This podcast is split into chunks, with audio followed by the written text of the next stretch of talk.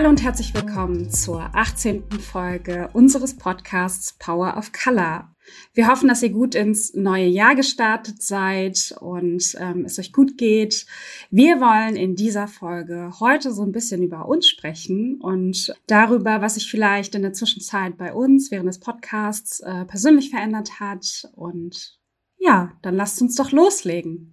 Also als allererstes, ähm, genau, herzlich willkommen und frohes, gesundes neues Jahr. Wir hoffen, dass ihr trotz der ganzen Restriktionen trotzdem ein schönes Fest hattet und gut ins neue Jahr angekommen seid. Wir werden heute ein wenig über Politik sprechen und wie es ist, als BPOC ähm, anzutreten. Und zwar wisst ihr, oder die meisten wissen wahrscheinlich, dass Marcel und Melis beide ähm, fürs Abgeordnetenhaus kandidiert haben im letzten Jahr. Und genau darüber möchten wir sprechen, wie es eigentlich ist, als BPOC ähm, sich quasi in die Öffentlichkeit zu stellen und mit der politischen Meinung rauszugehen und halt auch offen zu sagen, hey, ich will was verändern. Wir wissen ja auch halt von verschiedenen Kandidierenden, dass ähm, es da auf jeden Fall Backlash geben kann oder man halt einfach andere Herausforderungen hat als viele weiße Menschen oder weiße heteronormative Cis-Menschen, die kandidieren. Und wir dachten, es wäre für euch vielleicht auch sehr interessant, einfach zu erfahren, wie es so behind the scenes war. Und ähm, ja, genau, da würde ich erstmal anfangen mit Marcel. Erzähl doch mal politisch. Wie schaut's da bei dir aus? Ähm, und erzähl ein bisschen was über deinen politischen Laufgang. Darüber haben wir noch nämlich noch gar nicht gesprochen bei uns im Podcast. Ja, von mir auch ein frohes Neues. Ähm, ich glaube, was man anfangs nochmal betonen muss, äh, und das ist für alle wichtig, äh, die da gerade zum ersten Mal von hören, ist, dass wir drei diesen Podcast immer als äh, etwas betrachtet haben, was abseits jeglicher anderer Aktivitäten ist und damit eben auch in meinem Fall oder bei Millis von Parteiaktivitäten oder Kandidaturen und insofern können wir ja gleich nochmal über dieses Spannungsfeld reden, aber das ist der Grund, warum wir das bisher einfach hier auch gar nicht so offensiv angesprochen haben. Und gleichzeitig ist es aber auch so, dass, dass das ja auch ein Schritt ist in, in sozusagen die Öffentlichkeit und auch so ein großer Schritt, dass man da auch nicht nicht drüber reden kann. Und deswegen haben wir uns jetzt nach vielen Themen, die wir erstmal abarbeiten wollten, äh, nach der Wahl, die war ja am 26. September letzten Jahres, jetzt dazu entschieden, dass wir darüber mal reden wollen und weil wir daraus auch gar kein Geheimnis machen wollen und gleichzeitig, glaube ich, ganz spannend ist, darüber zu sprechen, wenn man eben aktiv ist in mehreren Feldern, was bedeutet das eigentlich? Und die Frage war ja so ein bisschen äh, politischer Background, genau, also da musste ich jetzt einfach sagen, ich bin seit zehn Jahren aktiv in der SPD. Äh, vorher war ich äh, bei den Jusos ein Jahr lang, der Jugendorganisation und dann bin ich irgendwie bei der SPD hängen geblieben. Ähm, und äh, ich bin vor allem mit den Schwerpunkten, also abseits jetzt von dem Thema unseres Podcasts, vor allem mit dem Schwerpunkt Bildungspolitik, Kinder- und Jugendpolitik ähm, und Soziales reingegangen. Und das sind so meine Schwerpunkte. Und im letzten Jahr durfte ich in Berlin in dem Wahlkreis, in dem ich aufgewachsen bin, nämlich in der Gruppe Stadt und Buko Nord, äh, durfte ich kandidieren fürs Abgeordnetenhaus. Und ähm, ja, und ich äh, glücklicherweise bin ich direkt reingekommen und bin nun Abgeordneter für Berlin. Und deswegen war das auch so ein bisschen der Grund von uns dreien zu sagen, okay, wir, wir sollten darüber vielleicht mal reden. und genau, da sind wir jetzt. Und ähm, genau, Melis hat auch was zu erzählen in dem Kontext. Genau. Ich glaube, grundsätzlich gibt es ja mehrere Möglichkeiten, sich zu engagieren. Ne? Also es gibt zivilgesellschaftlich, kannst du beispielsweise in einem Verein oder in einer Initiative dich engagieren, um vielleicht Missstände und Ungerechtigkeiten, die es irgendwie gibt in der Gesellschaft und äh, die einen stören, halt irgendwie ähm, anzugehen.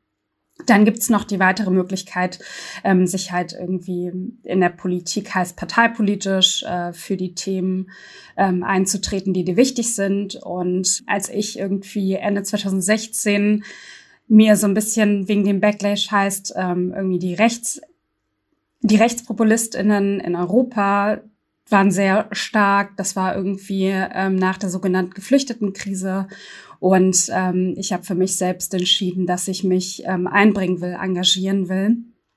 Und zwar parteipolitisch, weil ich der Meinung bin, dass man in Parteien beispielsweise viel mehr Handlungsspielraum hat. Also tatsächlich zu sehen, dass sich was verändern kann, ne? wenn du dich dort halt intensivst einsetzt für Themen, die ungerecht sind.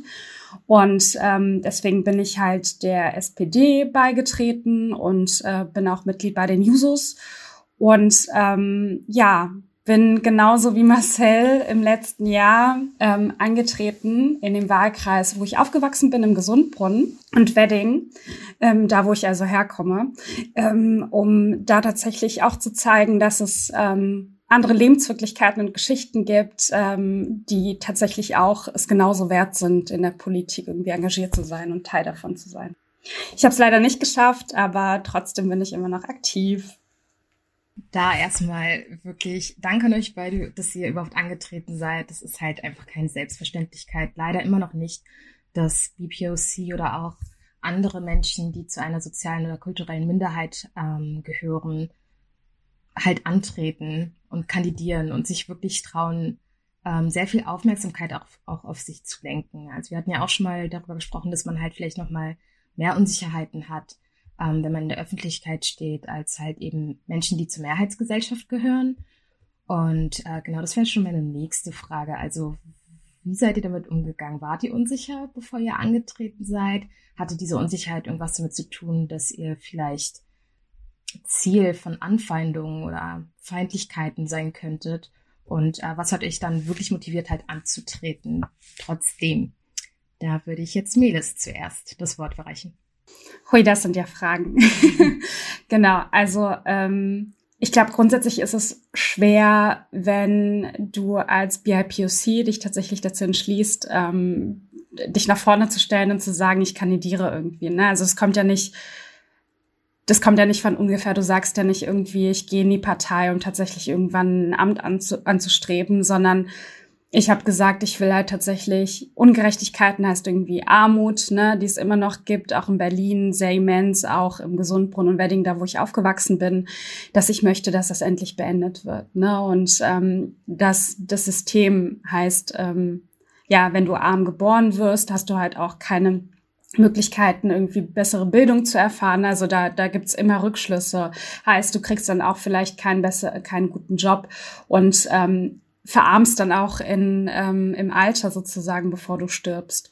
Und ähm, um das in irgendeiner Weise im Großen und Kleinen äh, mitgestalten zu können, beziehungsweise auch bekämpfen zu können, habe ich gesagt, gehe ich in die SPD und versuche mich zu engagieren. Es war nicht automatisch für mich zu sagen, irgendwann so, ja, ich trete an dann gab es halt die Möglichkeit, halt bei der Aufstellung innerhalb der Partei irgendwie, wo ja oft ähm, geschaut wird, so ja, wer kann sich das vorstellen, in den jeweiligen Wahlkreisen anzutreten, ne, für welches Amt auch immer, ähm, habe ich halt gesagt, so, ähm, ich glaube, ich vertrete halt tatsächlich irgendwie einen großen Teil der Bevölkerung, der im Abgeordnetenhaus, also im Landtag oder halt auch irgendwo anders im Bundestag zum Beispiel nicht repräsentiert wird.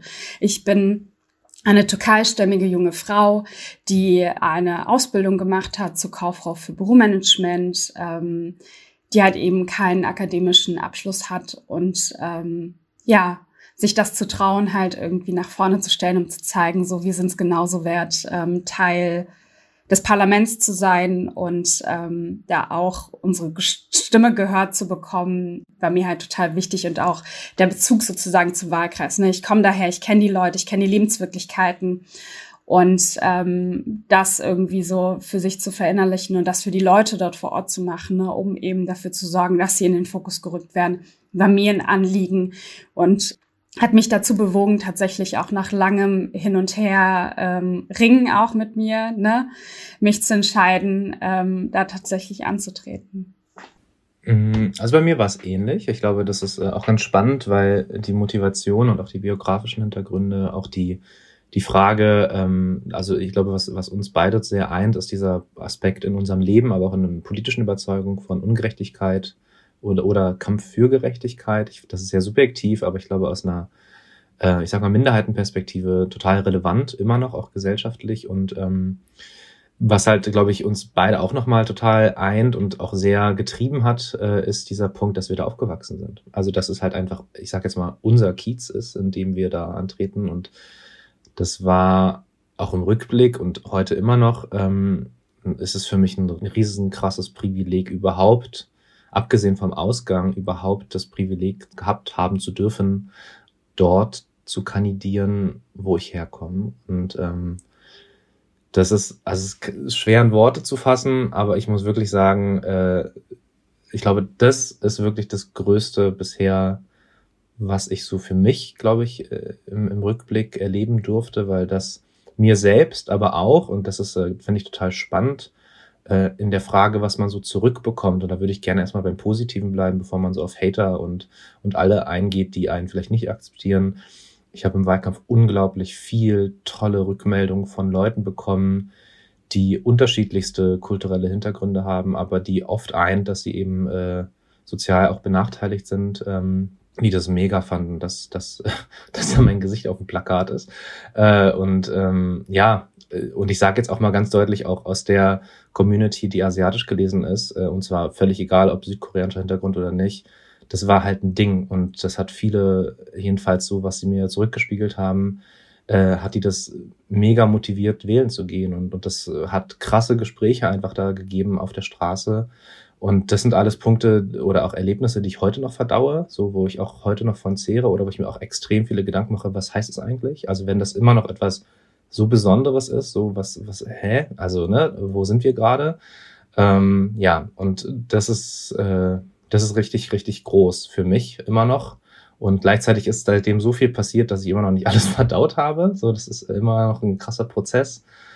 Ja, und vielleicht nur einen Satz, da können wir gleich noch ein bisschen mehr drauf eingehen. So, die Frage war ja auch bezogen auf so negative Resonanzen.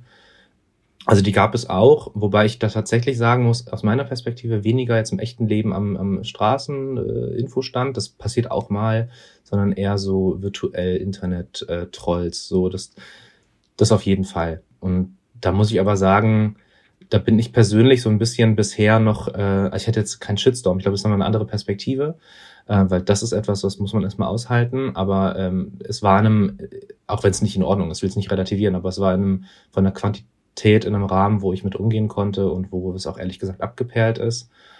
Ja, also so, aber so richtig Hate äh, in dem Sinne, glaube ich, habe ich nicht bekommen. Was aber trotzdem immer eine Rolle spielt, äh, ist so unterschwellige Sprüche. So, das, das gibt's schon. Und das gibt es ziemlich, ziemlich viele. Also, dass ich jede Reduzierung auf meine Herkunft oder mein Äußeres ähm, unterschwellig, vielleicht auch teilweise nicht so gemeint, aber das macht es ja dann vielleicht am Ende auch nicht besser.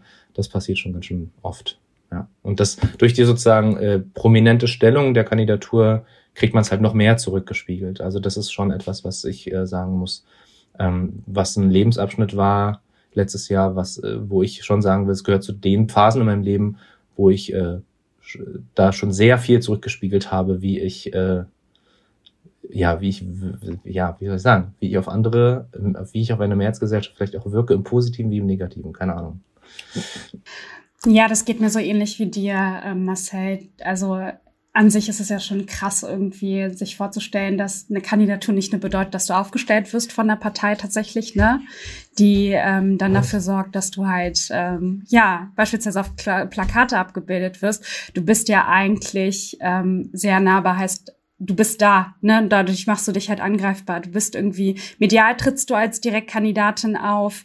Ähm, die Leute nehmen dich als solche wahr und äh, durch die Plakate kommt da auch eine relativ, also du bist halt, du bist irgendwie transparent, ne? Also heißt, ähm, da gibt's irgendwie keine Grenzen. Du, du trittst in die Öffentlichkeit und bist dadurch halt auch ein bisschen verletzlich.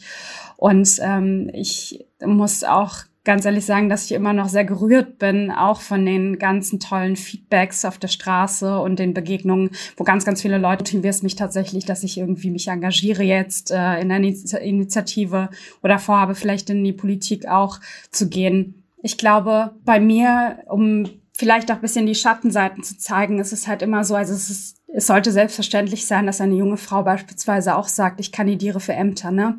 Aber leider ist unsere Gesellschaft noch nicht so ganz bereit dazu und weil ich eben irgendwie unter 30 bin, wurde halt ähm, oft dann unterschwellig angedeutet, so ja, du bist ja schon noch echt jung und kandidierst jetzt hier interessant, ne? Und ähm, dass es da dann so ein bisschen Vorbehalte gab. Ähm, jetzt keine bösen, auf gar keinen Fall. Aber das zeigt mir halt, dass wir immer noch als, ähm, besonders als Frauen, ne, nicht oft ernst genommen werden dann in solchen Situationen. Besonders weil man uns dann auf unser Alter vielleicht reduziert und nicht darauf, was man vielleicht irgendwie wirklich drauf hat und ähm, tatsächlich machen kann. Das wäre vielleicht so ein bisschen eine kleine Schattenseite, die ich hatte. Ich hatte zum Glück keine Trolls. Aber wenn wir uns zum Beispiel anschauen, wie Tarek Al-Loas, der Geflüchtetenerfahrung hat zum Beispiel und ähm, für die Grünen kandidieren wollte, für den Bundestag. Und ähm, der so viel Hass bekommen hat, medialen Hass bekommen hat und ähm, rechte Mobs, die dazu ähm, ja Leute motivieren wollten, denen zu bedrohen, beziehungsweise auch körperlich vielleicht Leid zuzufügen, zeigen halt einfach, dass ähm, es total schwer ist, für BIPOCs sich irgendwie in den Fokus zu rücken, ne, medial halt in der Öffentlichkeit zu stehen. Und ähm, wir müssen wirklich darüber sprechen, ähm, ob wir das an sich so okay finden, wenn das Teil unserer Gesellschaft ist, die da einfach offensichtlich bedroht wird, nur weil sie Ämter in Anspruch nehmen will, was auch unser Recht ist. Ja, total. Also ich finde es sehr interessant, dass ihr ähm, auch vor allem auf die guten Aspekte eingegangen seid, die euch irgendwie jetzt dieser Wahlkampf gegeben hat. Wenn man irgendwie schon beim, beim Zuhören einfach heraushört, finde ich zumindest, dass dieser Wahlkampf euch, glaube ich, äh, von neuen Herausforderungen, einer anderen Herausforderung gestellt hat und ihr aber im Nachhinein halt sehr geerdet nochmal und irgendwie vielleicht nochmal mit einem anderen Sinn von Community-Zugehörigkeit auch rausgekommen seid. Also es freut mich echt. Ich finde es richtig cool, dass ihr da von vielen Seiten auch einfach ähm, positives Feedback bekommen habt.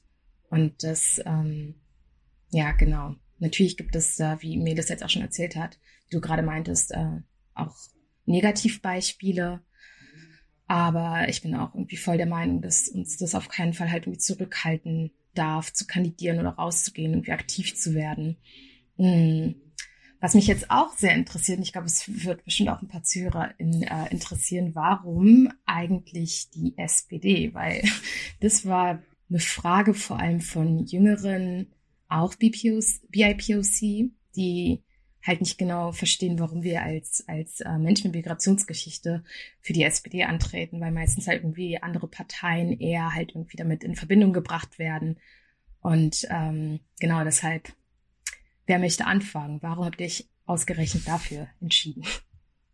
Ich habe diese Frage schon einige Male in meinem Leben beantworten müssen und jedes Mal ist mir das schwer gefallen, weil es gar nicht so einfach ist. Aber vielleicht will ich nur mal deutlich sagen, für alle, die das alles jetzt zum ersten Mal hören, und das sind ja schon mittlerweile einige, wofür wir übrigens sehr dankbar sind, dass unsere Zuhörerinschaft wirklich auch über die letzten anderthalb Jahre echt nochmal gewachsen ist, will ich nochmal betonen, dass wir, auch wenn wir in einer, in einer Zeit und Gesellschaft leben, wo man schon viel immer noch in Schubladen denkt, für mich persönlich zum Beispiel, mich gar nicht darauf reduziere, dass ich in diesem Fall jetzt in der SPD bin äh, und da aktiv oder ich weiß nicht, in meinem beruflichen Leben vorher Lehrer war oder äh, auch Zuwanderungsgeschichte habe oder halt diesen Podcast. Also für mich ist es irgendwie alles Teil dessen, was ich bin und auch meine Aktivität. Äh, und ich möchte nochmal wirklich betonen, dass wir es ist ex uns extrem wichtig und mir persönlich auch, dass wir eben hier keinen SPD-Podcast haben. Das ist nämlich überhaupt nicht der Fall. Also vielleicht, um es anders zu beantworten, wir hatten schon auch einige Anfragen aus dem Parteikontext, ob wir da nicht irgendwie mal eine Kooperation oder mal ein Panel moderieren. Wir haben immer gesagt, nee Leute, das geht nicht. Das ist unser Podcast. Äh, das ist, äh, hat damit nichts zu tun. Und äh, natürlich reden wir auch über kritische Dinge, die äh, bezogen auf Postmigration, äh, Migrationspolitik ähm, Asylpolitik, die auch dann kritisch unserer eigenen Parteien und MandatsträgerInnen gegenüber sind. Ähm, dass das natürlich trotzdem Spannungsfeld, das ist auch klar, darüber können wir auch nochmal reden, aber und ähm, das ist, äh, will ich nochmal ganz deutlich betonen. Also es geht jetzt um Gottes Willen nicht darum, hier in irgendeiner Weise eine Partei einseitig abzufeiern. Und das war auch, war und ist niemals äh, unsere Zielsetzung.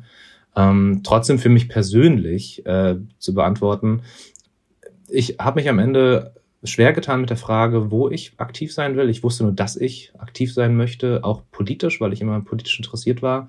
Ähm, und am Ende habe ich war der ausschlaggebende Punkt, dass ich in die SPD gegangen bin, tatsächlich, was ich gerade schon angedeutet habe, dass ich bei den Jusos der Jugendorganisation reingeschnuppert habe und ähm, dieses Gefühl hatte, hey, man, hier gibt's ganz viele, die ähnlich denken wie ich, hätte ich gar nicht gedacht. Und dann bin ich tatsächlich aufgrund dieser persönlichen, aber auch politischen äh, ja, Einheitlichkeit an dem Punkt, die mir sehr äh, bestimmt bei bestimmten Kernwerten, die ich habe, ähm, Stichwort auch Gerechtigkeit, ähm, soziale Gerechtigkeit, ähm, bin ich dann hängen geblieben und ähm, eher aus der Motivation heraus, ganz ehrlich, äh, meckern kann jeder, aber äh, aus innen, also sozusagen aus, aus der Partei heraus diese Partei äh, zu dem zu bringen, was ich eigentlich von ihr halte. Ja, das war eigentlich meine Kernmotivation. Bis heute trägt mich das. Also ähm, man muss schon sagen, dass jetzt bezogen auf Migrationspolitik gibt es einiges, glaube ich, auszusetzen. äh, und gleichzeitig hat mich immer getrieben zu sagen, ja gut, aber man muss es ja nicht so lassen und ähm, man kann ja auch bestimmte ähm, Dinge ändern und auch Debatten führen. Und wer sollte sie führen? Da denke ich, das sind halt vor allem wir. Und das war halt am Ende der Grund, warum ich hier aktiv war. Was, was stimmt, ist, dass auch ich in meinem privaten Umfeld, aber eben auch im, im Wahlkampfkontext, vor allem von jungen Leuten, ganz viel diese kritische Haltung bekomme, hä, warum denn? Also du bist cool, aber warum da? Äh, und ja, ich glaube, so ein bisschen Teil der Antwort ist, naja, ähm, ich will halt dazu beitragen, dass durch die, durch dieses Engagement sich äh, ein Stück weit auch diese Partei ändert ähm, in, in bestimmten Kernaspekten. Also ich finde, bezogen auf Sozialpolitik bin ich tatsächlich mittlerweile sehr zufrieden, was vor allem auch die Jusos geschafft haben. Und wir haben ja unglaublich viele junge Leute, die jetzt im Bundestag sind. Es ist jetzt, ne, es sind ja ganz viele Fortschritte auch innerparteilich gemacht worden. Aber ich glaube, dass vor allem auf die Frage, wie schaffen wir es, eine postmigrantische Gesellschaft äh, zu organisieren, die eben keine Hürden mehr hat, äh, die eben äh, Rassismus bekämpft, die aber auch sozusagen die Spannungsfelder und Probleme innerhalb dieser Gesellschaft angeht. Dafür braucht es, glaube ich, am Ende des Tages eine progressive äh, Mehrheit. Und eine progressive Mehrheit äh, ist, glaube ich, auch ohne eine Sozialdemokratie nicht möglich. Das ist meine persönliche Überzeugung. Und deswegen ähm, war das einfach äh, für mich am Ende des Tages so unterm Strich die vielen Gründe, warum ich gesagt habe, okay, hier möchte ich mich engagieren und hier fühle ich mich auch wohl, auch wenn es natürlich teilweise herausfordernd äh, dann auch ist, bestimmte Debatten zu führen wo ich sag mal, alleine wir in diesem Rahmen sehr viel weiter sind in meinem Eindruck, als es dann vielleicht in anderen Kontexten der Fall ist. Ja, mir geht's da ähnlich wie Marcel. Ähm, also warum die SPD grundsätzlich und warum ich der SPD beigetreten bin. Ich muss ganz ehrlich sagen, für mich gab es keine andere Alternative. Ich war schon immer sehr politisch ähm, interessiert und ähm, irgendwie auch seitdem ich wählen kann, will ich an sich auch die SPD, ne, so, also Sozialdemokratie. Ähm, der Grund, also es gab nie einen Grund und Anlass, wie gesagt, in die Partei einzutreten. Der kam halt eben auch dadurch, dass ähm, mich, wie ich schon erzählt habe, irgendwie dieses Erstarken der Rechtspopulistinnen in Europa so ein bisschen gestört hat oder ein bisschen sehr gestört hat.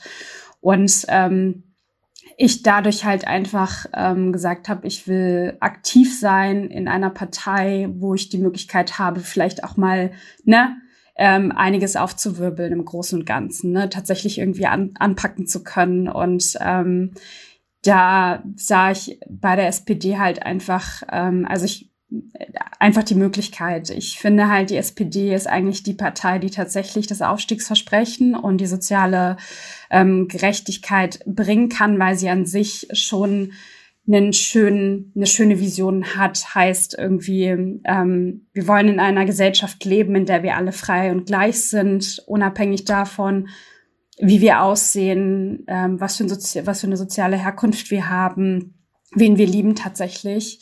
Ähm, und ähm, das irgendwie als Vision zu haben, als Utopie, ne, und der hinzuarbeiten, das hat mir sehr, sehr viel ähm, gefallen, weil das irgendwie meinen Prinzipien und meinen Idealen ähm, übereinstimmt. Ähm, selbst dabei in der SPD nur engagiert zu sein, ja, da bin ich auch so ein bisschen zwiegespalten natürlich und es hat mit vielen Kämpfen zu tun. Ähm, deswegen ähm, habe ich mich halt immer, also bin ich seitdem an sich auch bei den Jusos, den Jungsozialistinnen ähm, in der SPD, das ist ja schon öfters gefallen, das ist der Jugendverband sozusagen der SPD, der aber so ein bisschen eher auf äh, Doppelstrategie zum Beispiel aus ist. Heißt, ähm, als Jugendverband ähm, hat man einen Fuß halt in der SPD, um dadurch gewisse progressive ähm, Inhalte voranzubringen. Und auf der anderen Seite versucht er halt auch politischen Druck über beispielsweise ja, die Gesellschaft, Initiativen, Vereine und Bündnisse, wo wir dann auch zum Teil engagiert sind, ja, Druck auszuüben, damit die Partei vielleicht eher in unsere Richtung geht als äh, vielleicht in eine andere konservative Richtung. Und daran so ein bisschen mitzuarbeiten, ähm, ist mir total wichtig. Ne? Ich weiß, die SPD ist jetzt unter jungen Menschen beispielsweise auch nicht so sexy.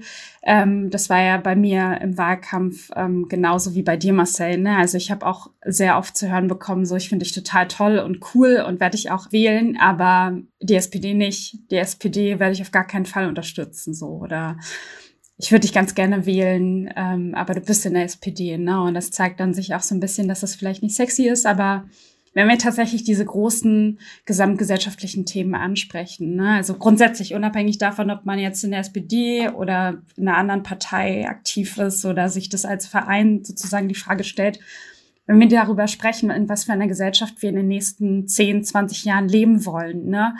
Und ob gerade die vorherrschenden Strukturen heißt irgendwie der Kapitalismus, Rassismus, ne? den es irgendwie gibt und Sexismus, ob wir uns damit zufrieden geben oder ob wir das irgendwie anpacken wollen und verändern möchten, dann glaube ich, könnte man könnte man für mehr Verständnis sorgen. Ne? Heißt irgendwie, dass die gesamte Gesellschaft sich dafür einsetzt, zum Beispiel.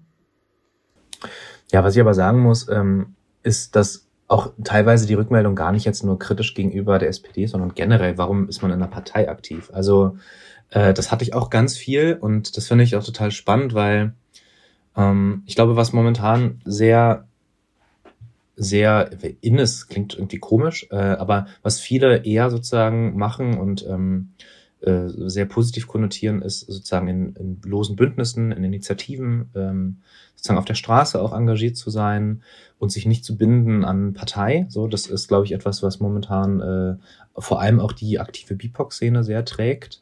Und ich sag mal, ähm, vor allem als BPOC in, in Partei aktiv zu sein, sich im Zweifelsfall aufstellen zu lassen, das ist erstmal bei vielen jungen Menschen, so zumindest meine Erfahrung, äh, erstmal komisch. Also auch so, so die Kern, warum machst du das? Was machst du da eigentlich? Also so eine Mischung aus, ich weiß gar nicht, was du machst, aber ich finde es auch irgendwie komisch, äh, äh, ist da auf jeden Fall mit dabei. Und für mich war, also das habe ich generell auch in meinem privaten Umfeld, mal abgesehen jetzt von ähm, POC oder Zuwanderungsgeschichte, dass als ich mich dazu entschieden habe vor zehn Jahren, ey, ich gehe jetzt mehrere Abende in der Woche äh, zu Parteiabenden und engagiere mich in einer Partei, unabhängig davon, welche Partei es war, war von vielen auch die, für diese Rückspiegelung, hä, wieso? Also, äh, Politik ist doch das und das und dann kommen halt viele Vorurteile, äh, viele Dinge, die auch zutreffen. Aber der Punkt ist, ähm, für mich war immer wichtig zu sagen, na ja, aber der Anspruch ist doch, dass wir irgendwie auf allen Ebenen ähm, als junge Leute, als Menschen mit Zuwanderungsgeschichte, als Leute, die was zu sagen haben, die gehört werden sollten,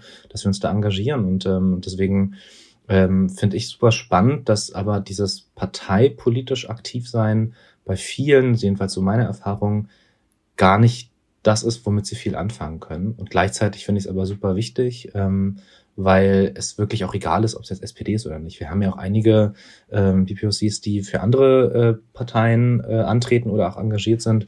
Und das ist auch super wichtig. Also es ist genauso wichtig, das sage ich auch ganz deutlich, dass ähm, in der FDP oder in der CDU Leute aktiv sind, die äh, ja die Zuwanderungsgeschichte haben, weil es natürlich unabhängig von einer Werteorientierung total wichtig ist. Darüber haben wir schon öfter gesprochen, dass Repräsentation insgesamt stattfindet, damit sich auch Politik einstellt auf das, was gesellschaftlich schon lange Realität ist ähm, und sich äh, auch dann abbildet und nicht nur sozusagen ähm, weil es in, äh, einen gewissen Verzug gibt äh, zwischen der Repräsentanz, ähm, dann nur aus einer einseitigen Perspektive politische Entscheidungen getroffen werden, weil das kann es halt nicht sein. Und das ist ja eigentlich der Kerngrund, warum Leute unabhängig davon, ob jetzt Partei oder INI oder Bündnis aktiv sind. Es geht darum, Zustände zu ändern.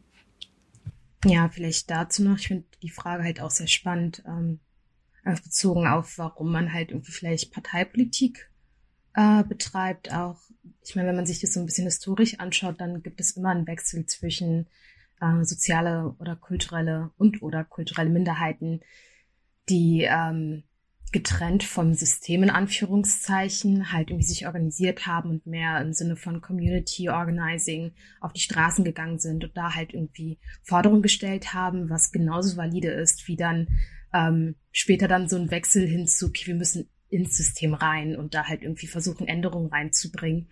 Ich glaube, was heute halt einfach nochmal mehr ist, ist, dass wir einfach als ähm, Minderheiten mh, mm, oder Teil kleinerer Communities viel mehr verschiedene Zugänge haben, wie wir uns halt politisch äußern können und wie wir äh, Forderungen stellen können. Und das steht ähm, leider immer noch in so einem Spannungsverhältnis, finde ich. Also anstatt irgendwie einzusehen, dass es vielleicht ganz gut ist, dass halt nicht jeder irgendwie ähm, im parteipolitischen System mit drinne ist, sondern wir auch eben Leute haben, die halt ähm, in ihrer eigenen Community halt eben sich organisieren und dann halt Forderungen stellen. Ähm, also das, das geht Hand in Hand miteinander. So, ne? Und ähm, das ist halt, glaube ich, ein Gespräch, das da könnte man noch mal eine extra Folge zu machen, können wir eventuell halt auch besprechen. Ähm, aber ich sehe es da auch wie ihr, dass man da vielleicht auch nicht zu hart einfach mit Menschen ins Gericht gehen sollte, ähm, die sich halt dafür entscheiden, noch mal einen anderen Weg zu gehen an Partizipation an dieser Gesellschaft als man selbst.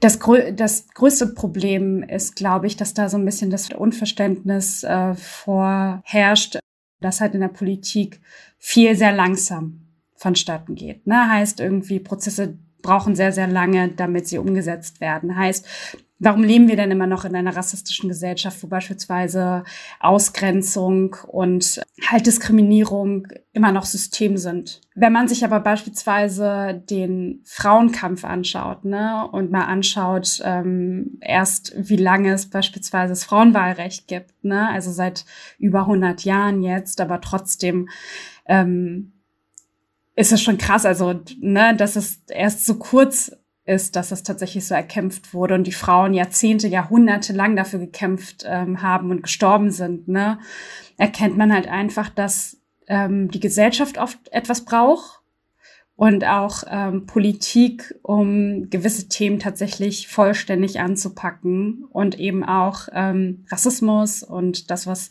dahinter an Struktur beispielsweise vorhanden ist, ja, auch etwas länger dauert. Und ähm, das sorgt oft für bisschen Unverständnis Politik gegenüber, äh, warum gewisse sehr, sehr langsam ähm, passieren.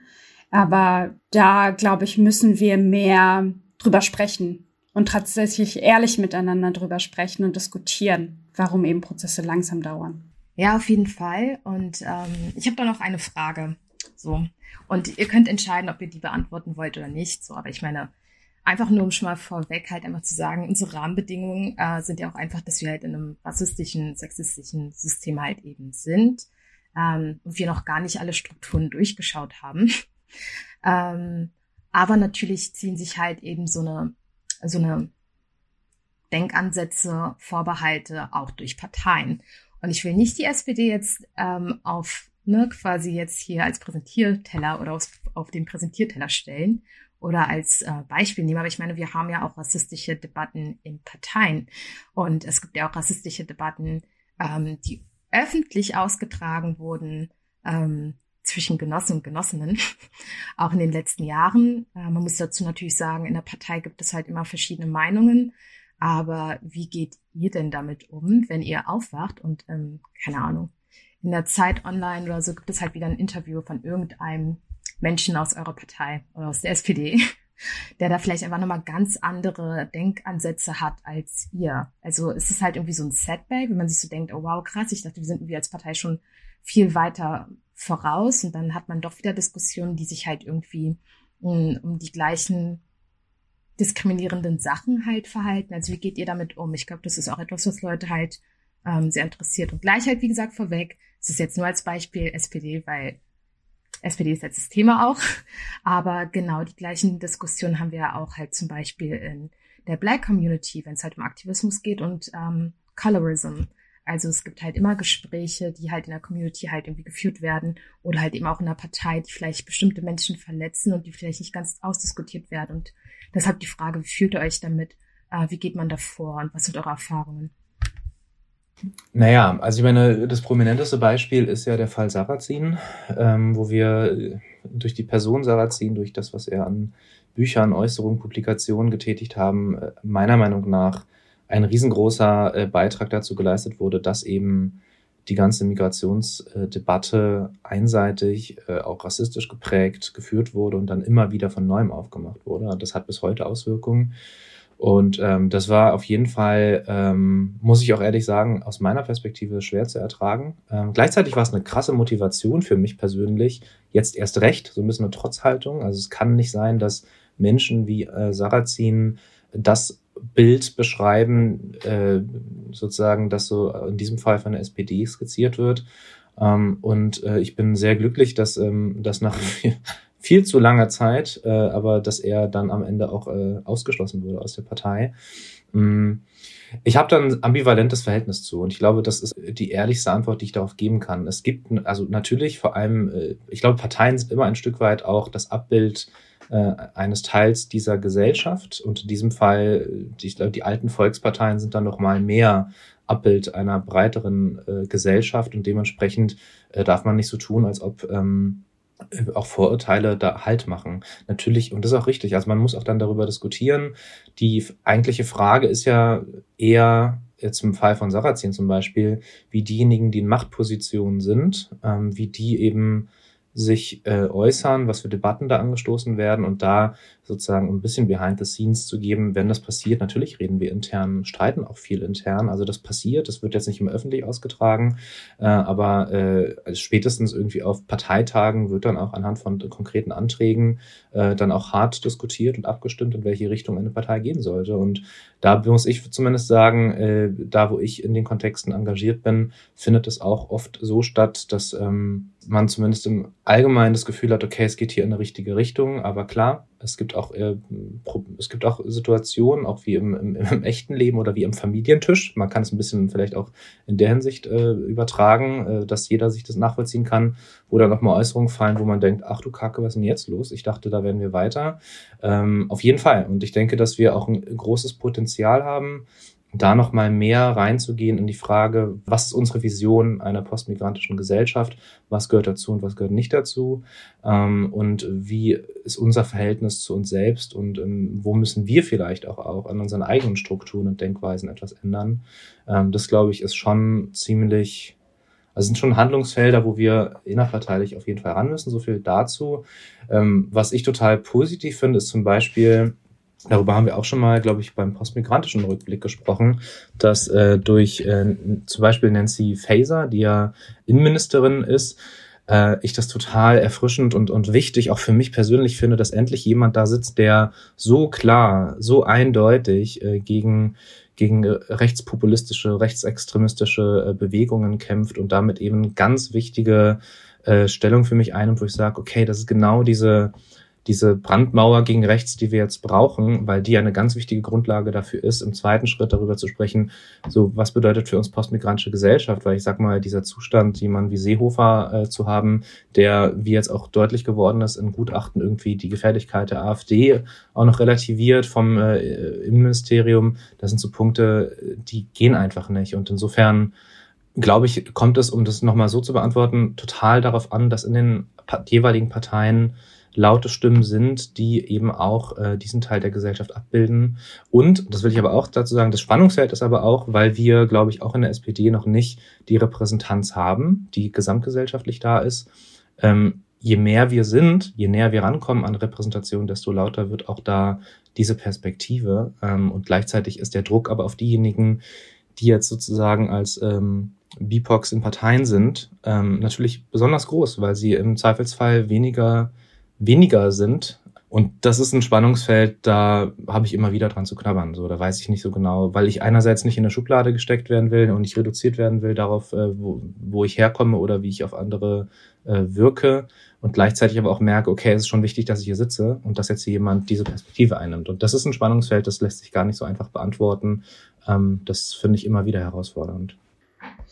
Kurze Anmerkung am Rande. Ich finde, ähm, grundsätzlich sollten wir tatsächlich uns bewusst machen, dass ähm, Medien oft und gerne halt ähm, ja kritischere Meinungen, Minder Minderheitsmeinungen ähm, eher ablichten und damit eine Kontroverse ähm, in der Debatte sozusagen, äh, die wir dann als Gesellschaft führen, tatsächlich irgendwie anregen wollen oder ja dazu motivieren wollen, dass wir da darüber dann diskutieren und uns aufregen. Und ähm, dass aber solche rechtskonservativen Dinge oder rechtspopulistischen Dinge, wie sie halt beispielsweise auch Sarrazin von sich gegeben hat, sehr, sehr lange unter dem Deckmantel der SPD ähm, keine Mehrheitsmeinung der Partei ist. Also der hat damit auch die Partei sehr stark beschmutzt und in den Dreck gezogen. Und dass der halt so lange auch tatsächlich, was viele nicht verstanden haben, in der Partei geblieben ist, liegt zum einen darin, dass ähm, halt so Parteiausschlussverfahren, egal in welcher Partei, du kannst Mitglieder nicht ähm, tatsächlich von der Partei rauskicken. Ich sage das jetzt mal so, wie es ist. Ähm, das dauert einen ganz, ganz langen Prozess über Jahre, bis du tatsächlich ein Mitglied, egal ob es in einem Sportverein ist oder halt irgendwie in einer Partei an sich, weil halt Parteien irgendwie politisch sind und alle Leute ein, ähm, ähm, repräsentieren und einbinden sollten, dass es da unglaublich schwer ist. Ne? Und deswegen konnte halt Sarrazin so lange auch wüten, äh, medial, in der Öffentlichkeit, im Namen der SPD, obwohl der nichts mit der SPD zu tun hat bei mir ist es auch so ein bisschen wie bei dir, Marcel. Und zwar, dass ich da tatsächlich so ein bisschen Antrieb gewinne, wenn ich so sehr konservative und fernab von meinen Idealen oder der meiner Parteiidealen ähm, sehe, die dann irgendwie ja nach außen getragen werden von Leuten, die halt irgendwie sagen, ja, sie würden für die SPD sprechen. Also ich werde da total wütend und sage, so Leute, ihr seid der Antrieb dafür, dass ich mich jetzt umso mehr engagiere dafür, dass wir tatsächlich eine linkere, progressivere Politik machen und als solche auch wahrgenommen werden von der Gesellschaft. Ich glaube, wir müssen uns auch bewusst machen, dass Parteien an sich zwar Räume sind, die zwar etwas geschützter sind, heißt, ähm, da gibt es eine gewisse Sensibilität, vergleichsweise irgendwie, die es nicht in der Gesellschaft gibt. Da gibt es eine gewisse Sensibilität für ähm, Themen, die halt irgendwie besprochen werden, die wichtig sind, heißt irgendwie, dass man da vielleicht auch ein bisschen sensibler mit BIPOCs umgeht. Aber sie sind halt auch der Spiegel der Gesellschaft. Und ähm, leider ist es halt eben auch so, dass sich politisch und parteipolitisch immer noch sehr, sehr viele weiße und weißgelesene Menschen engagieren. Weil eben die Hürden für BIPOCs in allen Parteien immer noch zu hoch sind. Ne? Und ähm, da halt für Sensibilität zu sorgen, Sensibilisierung zu sorgen, dafür zu sorgen, dass die Hürden tatsächlich runtergehen, ne? dass wir mehr darüber diskutieren, auch gesamtgesellschaftlich. Es ist scheißegal, ob du beispielsweise auf einer Gemeinschaftsschule bist, auf einer Gesamtschule oder irgendwo in Deutschland auf einer Hauptschule oder auf einem Gymnasium. Du hast das Recht, tatsächlich so viel politische Willensbildung mitzubekommen, um dann auch sagen zu können, so ich hätte vielleicht Bock, mich auch politisch zu engagieren, wie jede andere Person. So. Und ähm, da sind wir aber leider noch nicht so ganz ähm, angekommen. Da müssen wir halt noch unglaublich viel Bildungsarbeit ähm, ja, vorantreiben heißt auch tatsächlich gucken, ähm, wie wir diese Ungerechtigkeiten im Bildungssystem, ne? also wenn du beispielsweise eine gute Lehrerin, Lehrer hast in Geschichte oder beispielsweise Polit Politikwissenschaften, der die dann auch mal über die Wahlen spricht oder über Parteien beispielsweise und Möglichkeiten, wie man sich engagieren kann, um halt eben dafür zu sorgen, dass du als junger Mensch gehört wirst. Dann hast du halt Glück und ähm, weißt, wo du dich engagieren kannst. Ähm, davon darf es halt nicht abhängen. Das muss irgendwie gemeinschaftlich angegangen werden und dafür ist halt auch Politik zuständig und da sollte halt auch Politik irgendwie mit reingehen, heißt dafür sorgen, dass überall halt ähm, über Bildung gesprochen wird, dass das irgendwie im Unterricht thematisiert wird und ähm, alle befähigt werden, ihre Stimme zu verwenden. So. Und ähm, das so ein bisschen, also ja, es ist total wichtig, für Sichtbarkeit zu sorgen und es ist auch total viel verlangt. Ich kann das total verstehen, dass viele meiner Brüder und Schwestern sagen, nee, ich tu mir das nicht an, immer wieder irgendwie ähm, das Thema beispielsweise, dass das, weiß ich nicht, in Europa, ne, zum Beispiel weiterhin Geflüchtete an den Grenzen, an den ähm, belarussischen und polnischen Grenzen stehen und Deutschland nicht handelt zum Beispiel. Ne? Ich bin müde darüber und es leid, darüber zu reden und ähm, will meine Kraft nicht dafür aufbringen, das immer und immer wieder ähm, beispielsweise der SPD gegenüber oder in einer Partei ähm, kundzutun. So, ähm, aber manchmal ist es doch wichtig, viel von uns zu verlangen, um dann in etwa vielleicht auch viel rauszubekommen, ne? dass das dann wirklich mal thematisiert wird. Ich weiß, mental, psychisch ähm, ist es sehr viel Belastung. Ne? Wir werden immer viel belastet. Wir wissen, dass wir in dieser Gesellschaft mehr als 100 Prozent geben müssen als alle anderen. So. um gehört zu werden, um gesehen zu werden, um respektiert und anerkannt zu werden. Ähm, das ist halt in solchen Kontexten nicht anders, aber es ist schön, dass einige von uns kämpfen und hoffentlich den Weg bereiten, damit mehr Leute es dann irgendwann leichter haben. Und ähm, ich hoffe halt auch tatsächlich, diese, diese ähm, Kandidatur tatsächlich fürs Abgeordnetenhaus ne, war so bereichernd für mich. Ich würde es jedes Mal wieder tun und es hat mir unglaublich viel gebracht und ähm, ich würde es, um ehrlich zu sein, nach allen empfehlen. ähm, ja, okay, das vielleicht ein bisschen zu viel des Guten. Aber ähm, ich hoffe halt damit auch tatsächlich einen Grundstein gelegt zu haben für weitere Generationen, die sich dann trauen oder bei denen es dann selbstverständlicher ist, dass sie dastehen als junge Menschen, BIPOCs, die antreten, egal für welches Amt. Genau, äh, vielleicht um ganz kurz auch nochmal also über die SPD hinaus diese Frage nochmal ein bisschen in Kontext zu rücken. Ich finde, äh, ne, also ich nenne jetzt mal ein paar Namen, Sarah Wagenknecht, Boris Palmer, äh, Friedrich Merz, aber auch ehrlich gesagt, Christian Lindner hat einige Äußerungen bezogen auf äh, Migrationsgesellschaft oder auch in der Geflüchtetenkrise geäußert, wo ich sage, hm, okay, äh, kratzt, kratzt so ein bisschen an äh, Rechtspopulismus. Jede Partei hat seine schwierigen Köpfe und ähm, ich glaube, wichtig ist einfach auch immer zu sehen in der Außenwirkung, oder sozusagen aus, dem, aus der Außensicht, ähm, dass, dass Parteien sehr viel mehr sind, das gilt für alle Parteien, auch jetzt die AfD natürlich, äh, dass Parteien sehr viel mehr sind als äh, diejenigen, die da medial äh, mit ihren Äußerungen provozieren und in den Vordergrund gerückt werden. Das ist ja sowieso das Problem unserer Zeit, dass ähm, Aufmerksamkeit bekommt, wer am lautesten schreit und provoziert. Siehe die ganze äh, Corona-Leugner-Szene, die äh, gerade so sehr über die so sehr berichtet wird, man könnte den Eindruck gewinnen, wir stehen hier vor einer 50-50-Spaltung der Gesellschaft. Das Gegenteil ist der Fall. Also da sind ja alles Prozesse, da sind wir in einem ganz großen Rahmen, die einfach schwierig sind in unserer Zeit.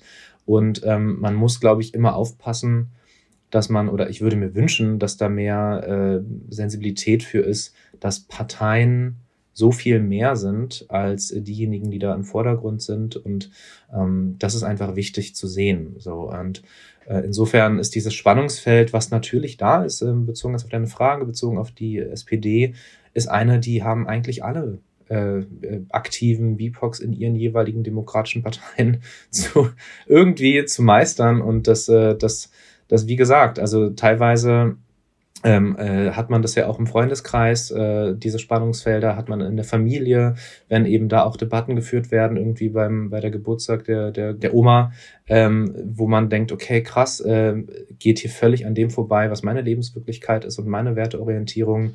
Aber das ist das, was natürlich dann in Parteien auch äh, Spannungsfelder sind. Und ähm, wogegen ich mich halt wehre, ist zu sagen, äh, dass es, äh, dass diejenigen, die da einseitig, vielleicht auch rechtspopulistisch oder auch ähm, integrationsskeptisch argumentieren, dass diejenigen in irgendeiner Weise die Deutungshoheit haben. Und da, da ist halt, ne, also ich glaube, da, Melis und ich sind da sehr ähnlich. Da sagen wir auch, nee, also geht halt so nicht. Und das äh, besprechen wir erstmal intern und äh, organisieren auch vielleicht Mehrheiten für bestimmte Beschlüsse und im Zweifelsfall natürlich auch öffentlich. Ähm, das ist aber, ich glaube, das ist tatsächlich vielleicht so ein Punkt, der wirkt auf, sozusagen außen erstmal komisch, dass man erstmal intern darüber redet, weil das ist ja ehrlich gesagt etwas, was das Schöne an Innis und, und sozusagen freiem Engagement ist. Man ist niemandem irgendwas schuldig und kann einfach frei herausreden, wie man möchte.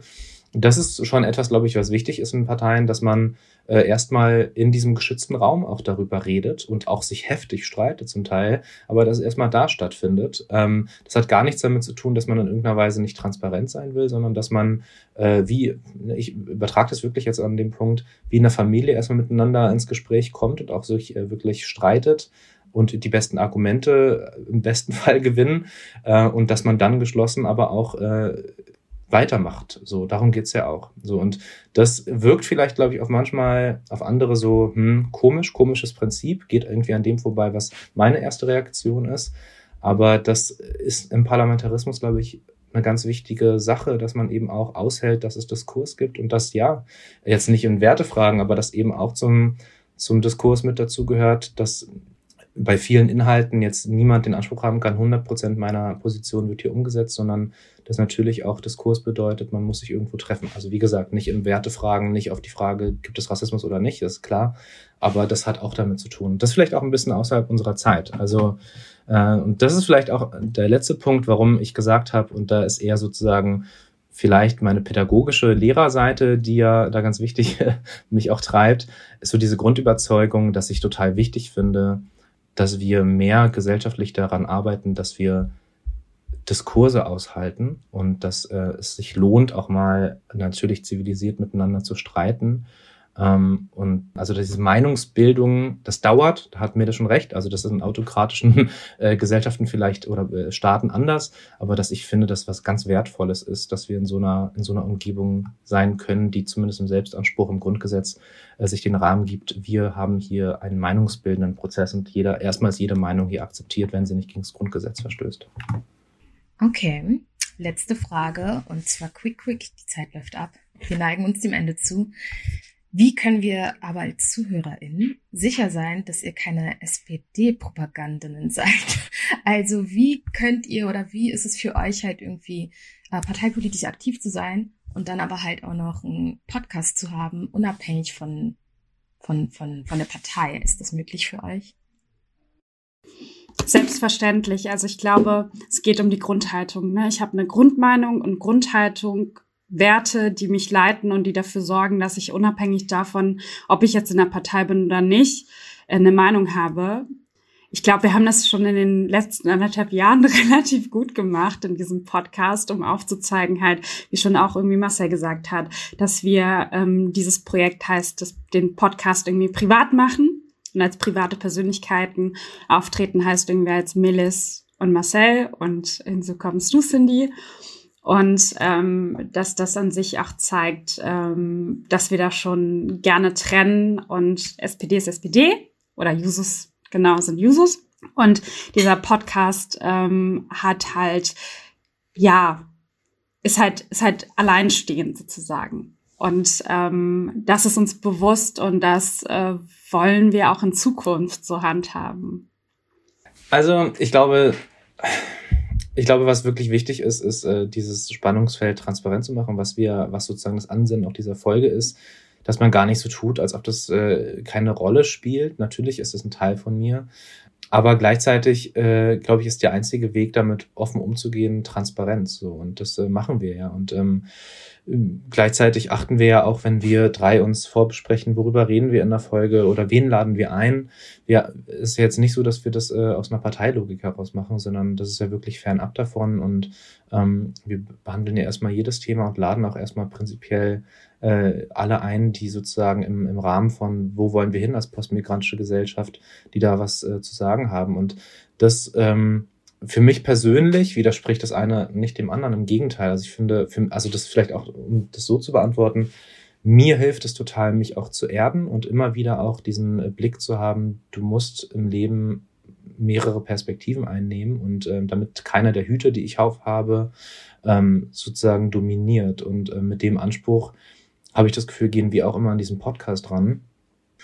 Ja, und insofern, ähm, ich glaube aber, dass es immer so einer kritischen, selbstkritischen äh, Begleitung bedarf und sowohl so von uns dreien, und das machen wir ja auch, also für alle, die jetzt zuhören, wir haben auch immer lange Vorgespräche oder planen auch immer und gucken, ne, wie kann man das möglichst auch aufsetzen, dass es einfach ein, also so eine Breite ist und mehr perspektivisch.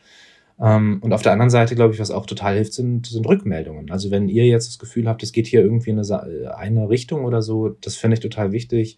Äh, dann gebt uns Rückmeldungen, Vorschläge, welche Themen, Gäste, so. Also das ist ja etwas, das mit, muss miteinander wachsen. Ähm, aber wir haben eben diese Folge auch gemacht, um klarzumachen, es, es geht gar nicht darum, dass wir uns hier reduzieren auf irgendwas äh, oder auf irgendeine Parteimitgliedschaft. Das spielt in diesem Fall jetzt gar keine Rolle.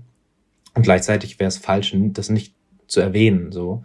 Ähm, und genau, und ich bin da ehrlich gesagt tiefenentspannt, weil ich sag mal, wir haben ja auch so viele, mittlerweile so viele tolle, prominente Beispiele von Leuten, wo es ja ähnlich ist. Sei es jetzt, äh, dass sie irgendwie ähm, Journalistinnen sind und super prominent oder eben auch, ne, beispielsweise Aminata Touré, finde ich als ganz prominentes Beispiel, die ja auch parteipolitisch äh, in Amt und Würden ist ähm, und gleichzeitig trotzdem extrem wichtig für, für diese Bewegung. Und ähm, das brauchen wir nicht nur bezogen auf Politik, sondern das brauchen wir äh, sozusagen in, in den Medien, im öffentlichen Rundfunk, aber auch in, in ich sage mal, privaten Medien, äh, in der Wirtschaft. Also wir haben ja so viele äh, tolle Leute in ganz vielen verschiedenen Bereichen und eigentlich ist ja, und das würde ich mir wünschen, eigentlich sollte der Wunsch und auch die Zusammenarbeit sein, dass wir dafür Sorge tragen, dass wir überall mehr Repräsentanz finden und mehr Gehör finden. Und insofern, ähm, ja, glaube ich, wir kriegen das schon irgendwie hin, das zu tun, aber es ist auf jeden Fall auch nicht immer easy, muss man auch sagen. Dann an dieser Stelle erstmal Dankeschön, dass ihr euch den ganzen Fragen gestellt habt. Ich hoffe, äh, unsere ZuhörerInnen fanden das auch sehr interessant und haben sich die Folge gerne angehört. Vielen Dank auf jeden Fall, dass ihr mit dabei wart. Wir machen an dieser Stelle jetzt einen Schnitt. Ähm, wir bedanken uns total, dass ihr bis zum Schluss zugehört habt, falls ihr durchgehalten habt. Und äh, genau, schickt uns gerne Feedback ähm, an unseren Instagram-Account oder an unsere E-Mail-Adresse podcastpowerofcolor at gmail.com. vielen, vielen Dank und wir verabschieden uns dann. Und hoffentlich seid ihr beim nächsten Mal auch wieder mit dabei. Tschüss. Tschüss. Ciao, ciao.